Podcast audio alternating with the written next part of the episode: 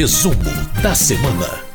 Bom, toda sexta-feira no painel eletrônico e para quem nos ouve depois em podcast, nós trazemos um resumo do que aconteceu de mais importante na Câmara dos Deputados ao longo dos últimos dias, as principais votações dos parlamentares no plenário da Câmara dos Deputados. E para falar sobre isso, a gente recebe a jornalista Ana Raquel Macedo, editora-chefe da Rádio Câmara. Olá, Ana, tudo bem?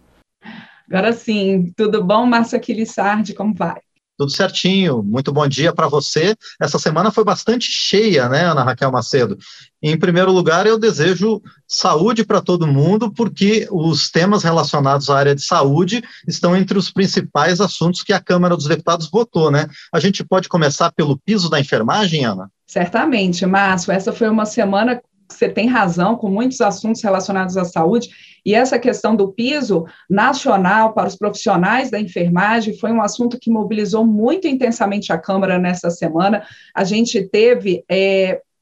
depois de muito tempo, até por conta da pandemia, não é mesmo, Márcio? A volta, assim, em peso da população aqui à Câmara. Então, a gente teve no dia da votação desse projeto do piso nacional dos trabalhadores da enfermagem, uma intensa participação dos representantes dessa categoria que vieram a Brasília, participaram primeiro de uma sessão solene que lotaram o plenário da Câmara dos Deputados e depois, durante a votação do projeto, aí durante a sessão ordinária da Câmara, sessão normal ali para votações, você, a gente ainda observou as galerias abertas para esses profissionais, então, uma intensa mobilização. E o que, que foi essa proposta? Essa proposta, Marcelo, já tinha sido aprovada pelo Senado e vinha sendo discutida pelos deputados desde o início do ano, desde o fim do ano passado, na verdade, dessa criação de um piso nacional da enfermagem. Como é que está nesse processo, nesse projeto, que, inclusive, com a votação na Câmara nesta semana, ele vai agora aguardar a sanção presidencial prevê o seguinte, que o piso nacional dos enfermeiros ficará em R$ 4.750, dos técnicos de enfermagem R$ 3.325, ou seja, 70% do valor do piso dos enfermeiros, dos auxiliares de enfermagem e parteiras em cerca de metade do piso dos enfermeiros, então, R$ 2.375. O que, que foi a grande, o grande debate, Márcio,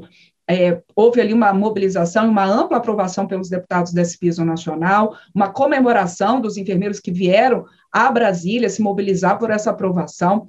Mas o que está ali, é, é, que também foi cerne da discussão e dessa análise? De onde virão esses recursos para custear o piso nacional dos trabalhadores da enfermagem? porque a gente lembra que nesse piso não vão entrar somente as instituições públicas, onde haja enfermeiros, técnicos, enfermagem, auxiliares, parteiras, mas também as instituições privadas, os hospitais filantrópicos, as santas casas, quer dizer, em todo o universo ali de atuação dos profissionais da enfermagem. E essa questão da fonte de financiamento realmente preocupa, tanto é que o acordo para aprovação dessa proposta nessa semana foi aprova-se o piso, mas o projeto só vai ser encaminhado à sanção depois que se chegar a uma mobilização, um acordo, uma negociação entre os parlamentares, tanto aqui na Câmara quanto no Senado, sobre as fontes de financiamento. Durante essa discussão, o líder do governo, por exemplo, é, é, aqui na Câmara, o deputado Ricardo Barros, ele citou algumas possíveis fontes de financiamento, por exemplo, que estão em discussão: o aumento da taxa ali cobrada na mineração, royalties do petróleo, legalização dos jogos, uma flexibilidade para os gestores municipais e estaduais nas nas percentuais de investimento em educação e saúde, para que hoje é 15% com educação e 25% com saúde, mas que dentro desses 40% possa haver remanejamentos, enfim, são muitas discussões. Então, há um primeiro passo de vitória na aprovação do piso nacional, que foi muito comemorado pelos enfermeiros, técnicos, auxiliares e parteiras que vieram à Câmara, mas tá, essa negociação não terminou, Márcio, ela continua agora na busca dessa fonte de financiamento, ah, inclusive se discute também se há alguma possibilidade de auxílio aos aos filantrópicos, às santas casas, às iniciativa privada, quer dizer, não só os gestores municipais e estaduais, mesmo aí no caso também dos, das instituições financiadas diretamente pelo dinheiro do SUS. Então, essa é uma discussão que ainda continua. Ainda falando de saúde, Márcio, a gente teve também a promulgação nessa semana de uma emenda constitucional de uma outra categoria super importante nessa área da saúde, que é a dos profissionais de combate às endemias e aos agentes de saúde, combate às endemias, ah, com essa emenda constitucional fica estabelecido que o piso nacional da categoria de pelo menos dois salários mínimos, o que é, hoje dá pouco mais ali de R$ 2.400, e também essa foi uma categoria que, lembrada pelos parlamentares, e eles mesmos vieram também, representantes dos agentes vieram acompanhar a promulgação dessa emenda constitucional, e muito lembrado pelos parlamentares, todas essas categorias da saúde, tanto da importância delas no combate à pandemia de Covid-19 e em outras questões, por exemplo, agora nessa questão dos agentes de saúde combate às endemias, a questão, por exemplo, da dengue, né, Márcio, que há aí uma explosão de casos de dengue em todo o país, e esses agentes são super importantes, fundamentais nessa atenção ali à saúde mais próxima da população e no combate a essas endemias também. Ainda falando de saúde, Márcia, a gente teve aprovação nessa semana da medida provisória 1081, que ela permite a doação de vacinas da Covid-19 do Brasil a outros países. Ela foi aprovada ali pelo, é, recomendada a aprovação dela pelo relator Paulo Benson, do PTB do Pará, na forma como esse texto chegou pelo governo. Agora, essa medida provisória precisa ser votada pelos senadores e ela é, prevê ali que não haja custo extra, são realmente vacinas que já estavam aqui disponíveis no Brasil, e que possam ser doadas a outros países dentro dessa a, a iniciativa mundial de que haja uma ampla vacinação de toda a população de todos os países. Então, essa medida provisória também foi aprovada pelos deputados e agora vai ao Senado. Bom, da saúde para a educação, vamos de outra medida provisória, na Raquel Macedo, uma que amplia o acesso de estudantes de escolas privadas ao ProUni. Ela também foi votada pelos deputados, não é? Isso, essa medida provisória, Márcio, que a MP 1075, ela já tinha sido votada pelos deputados, foi ao Senado, sofreu ali algumas modificações mais de, de, de ajuste de texto, mesmo para deixar o texto mais claro, e agora retornou para uma votação final pelos deputados, foi aprovado, portanto, a possibilidade agora dela ir à sanção presidencial. Essa MP, relembrando aqui, a gente já tratou dela no resumo da semana, só relembrando aos nossos ouvintes e quem acompanha a gente também pelo YouTube, depois aqui em podcast, que ela prevê que os estudantes ah, de escolas particulares, mesmo que não tenham tido bolsa né, durante o seu ensino médio, que eles também possam entrar na fila de bolsa parcial ou total do ProUni, claro, respeitando ainda os critérios de renda familiar, mas, né, quais são esses critérios? Renda de até um salário mínimo e meio per, ali, familiar para é, é, é, renda de então, um salário mínimo e meio para quem tem bolsa total e de três salários mínimos, uh, é, três salários mínimos per capita familiar para quem é, tem a bolsa parcial. A gente lembra, Márcio, que essa medida provisória ela teve uma aprovação ampla porque é, muitos deputados lembraram ao longo da sua tramitação que algumas, algumas vagas excedentes no ProUni, acaba sobrando algumas vagas, e aí a importância de se permitir é que haja outros, outros estudantes com acesso ao ProUni. Mas esses estudantes, então, que estudarem em escolas particulares, eles têm que seguir uma fila, eles vão estar ali depois na fila né, de acesso às bolsas do ProUni, de é, é, estudantes, né, pessoas com deficiência, alunos de escolas que tenham feito o ensino médio totalmente em escola pública, ou grande parte dele na escola pública, professores da rede de ensino, então tem toda ali uma ordem nessa fila de acesso às bolsas do ProUni. Outra questão colocada por essa medida provisória é que ela passa a fazer ali uma diferenciação das cotas de pessoa com deficiência e das cotas socio-raciais conforme a distribuição dessa população é, medida ali pelo o IBGE, né, pelas estatísticas do IBGE em cada região. Então, isso também foi incorporado no texto, é, veio pelo texto da medida provisória, foi incorporado ao texto da medida provisória. E outra questão também incluída pelo relator, deputado Atila Lira, do PP do Piauí, é que é, criou um novo grupo de cotistas com direito a vagas, que são os estudantes vindos dos serviços de acolhimento familiar e institucional. Essa foi uma sugestão do governo incorporada. Portanto, agora essa medida provisória que muda as regras do ProUni, ela vai à sanção presidencial. Bom, e agora vamos falar de justiça e segurança pública na Raquel Macedo, por conta de dois outros projetos bastante importantes que os deputados analisaram e aprovaram. Um deles, muito importante, a gente vê o crescimento desses episódios de violência contra crianças e adolescentes, e por isso a Câmara aprovou medidas protetivas para crianças vítimas de violência doméstica. E, além disso, também na área da justiça, outro projeto aprovado cria um quadro próprio de servidores da Defensoria Pública da União. Fala para a gente sobre esses dois projetos, Ana, por favor. Isso mesmo, Márcio. Esse projeto de medidas protetivas para crianças e adolescentes vítimas de do, violência doméstica, ela é importantíssima. Ela, inclusive, essa proposta ela foi votada nessa semana pelos deputados no dia em que o menino Henri Borel, é, morto brutalmente no ano passado, é, completaria é, aniversário. Né? Então, alguns parlamentares até estão chamando essa essa proposta de lei Henri Borel, né, aquela criança que há uma investigação de que é, o padrasto teria, então, é, é, assassinado essa criança. Muito triste, e aí é o que você falou, infelizmente a gente observa outros casos noticiados, e aí essa proposta, ela prevê que para essas crianças vítimas de violência doméstica haja medidas protetivas semelhantes à da Lei Maria da Penha, que você possa ter medidas restritivas, que você possa ter uma proteção a essa criança e a esse adolescente que é vítima de violência doméstica. Essa proposta aprovada pelos deputados prevê, inclusive, que aquela pessoa que deixa de denunciar a prática de violência contra a criança ou adolescente, que ela seja punida em que haja uma rede de proteção com a participação de diversos órgãos, como delegacias, defensoria pública, serviços de saúde, centros de educação e de reabilitação de agressores, unidades de atendimento multidisciplinar, espaços de acolhimento familiar. Então, realmente, há uma tentativa aí do parlamento de dar uma resposta à sociedade para esses casos tão graves e de acolher e de tirar essas crianças que estão sendo vítimas de violência doméstica desse ambiente em que elas são né, estão sofrendo tantas violências. Essa proposta ela já tinha sido votada pelos deputados, foi ao Senado, houve ali algumas modificações, mas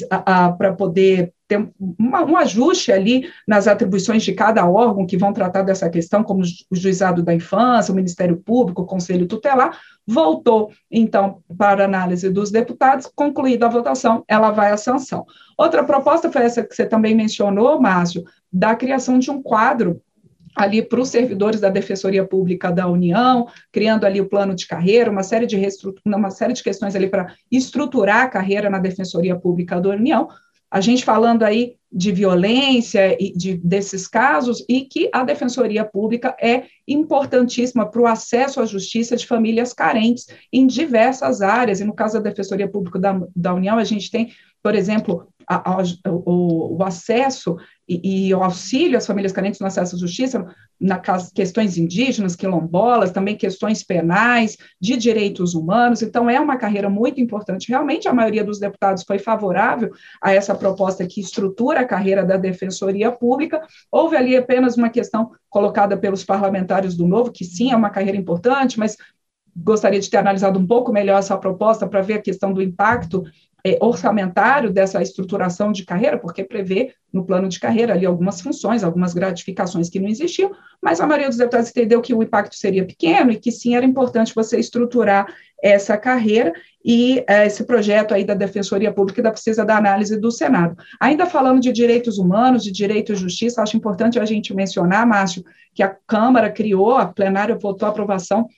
de uma comissão externa da Câmara para acompanhar a situação gravíssima que acontece é, com comunidades indígenas e Anomami, em Roraima, por conta de denúncias ali ah, relacionadas ao garimpo ilegal. A Câmara criou uma comissão externa para acompanhar de perto esse caso, e a Comissão de Constituição e Justiça da Câmara já havia também aprovado essa semana, Márcio, a criação de um grupo de trabalho também para acompanhar de perto essa questão dos Yanomami e as violências que eles têm sofrido ali pela invasão ilegal de garimpeiros no seu território. Bom, e dessa questão de direito, justiça e segurança pública, a gente vai agora para a economia, porque também teve um monte de projetos aprovados na área econômica. Um deles, a prorrogação de incentivo para empresas de exportação, o chamado drawback, para empresas que compram matérias-primas para o processo produtivo próprio. Também a isenção eh, de imposto sobre as operações de arrendamento de aeronaves e, por último, uma medida que cria o sistema de registros públicos eletrônico. Detalha para a gente essas três matérias, Ana, por favor. Vou detalhar, Márcio Aquilissardi, vou ver se eu consigo chegar à altura ali do Fernando Gomes, nosso economista, nosso comentário, comentarista de economia, porque isso é tudo assunto para ele, mas vamos fazer um ligando, resumo aqui também. Eu vou ligando para ele enquanto você fala, então, Ana Raquel. É, mas vamos lá. Bom, a gente teve a aprovação dessa medida provisória 1094, é uma medida provisória, Márcio, que ela prevê é, que até o fim de 2023 as empresas aéreas elas têm isenção do imposto de renda nessas aeronaves usadas é, por leasing, né? O leasing é aquele contrato, assim, grosso modo, a gente falando aqui, é aquele contrato ali de aluguel de aeronaves, mas que ao final a empresa pode comprar essa aeronave. Bom, é, é, prorroga, então, essa MP, ela permite que essa isenção ali de imposto de renda aconteça, como eu disse, até o fim de 2023. A gente lembra o seguinte, que desde 2006, Márcio, havia essa isenção dessa cobrança sobre o leasing das aeronaves, mas aí em 2019 o, e ela, essa isenção ela vinha sendo prorrogada, né? E em 2019 o governo ele mandou uma medida provisória ainda sobre essa questão dessa prorrogação, mas prevendo uma volta é, é, gradual da cobrança de imposto sobre esse leasing. O que aconteceu é que essa medida provisória ela foi modificada durante a tramitação na Câmara, teve trechos vetados pelo presidente da República. Com esses vetos, acabou que entre 2020 e 2021 as empresas acabaram é, voltando a pagar 15% de imposto é, imposto de renda sobre esse leasing aí das aeronaves. E isso, segundo os parlamentares, muitos colocaram em plenário, isso aí acabou é, é, tendo um impacto aí nos custos da aviação, que já estão muito e foram muito afetados durante a pandemia de Covid-19, muitos deputados lembrando em plenário os altos preços das passagens aéreas. Então, é, o que, que acontece? A gente teve essa medida provisória que prorroga, então, a possibilidade traz essa possibilidade, possibilidade de volta de isenção desse imposto sobre as, os leasings de aeronaves até o fim de 2023, mas aí a partir de 2024 volta a cobrar 1%, 2025 2%, 2026 3%, e a partir de 2027 voltaria então aos 15%. É, os recursos para é, essa isenção é, vêm, segundo o governo, uh, da volta ali de um, um regime, do, é, do, fim de um regime especial de cobrança de tributos da indústria química, isso que está sendo analisado em uma outra medida provisória em discussão no Congresso, que é a MP 1095. Esse ponto foi criticado por alguns deputados de oposição, que disseram que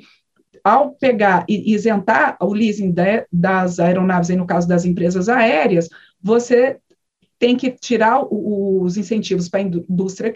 indústria química que emprega muitos trabalhadores e que isso poderia trazer um impacto maior negativo do que você ter essa isenção agora para as aeronaves. Mas a maioria dos deputados entendeu que era importante sim fazer essa questão e muitos disseram que vão observar de perto para ver se de fato as passagens aéreas vão ser reduzidas com essa isenção então do IR sobre o leasing das aeronaves até o fim de 2023. A CMP ainda vai para o Senado. Márcio, a gente teve também a aprovação, como você disse, de uma outra MP, a MP 1085, que trata é, de um registro eletrônico dos cartórios, uh, né, você poder fazer os registros em cartório de maneira eletrônica, e isso acessível para uma rede em todo o país. Muitos deputados colocando em plenário as vantagens que isso poderia trazer, por exemplo, no registro de imóveis, quer dizer, quando você vai fazer ali uma transação de imóvel no cartório, com esse registro ali nacional interligado, você já poderia ver se aquele imóvel não estaria hipotecado ou usado como garantia de empréstimo em outro estado, isso facilitaria. Ah,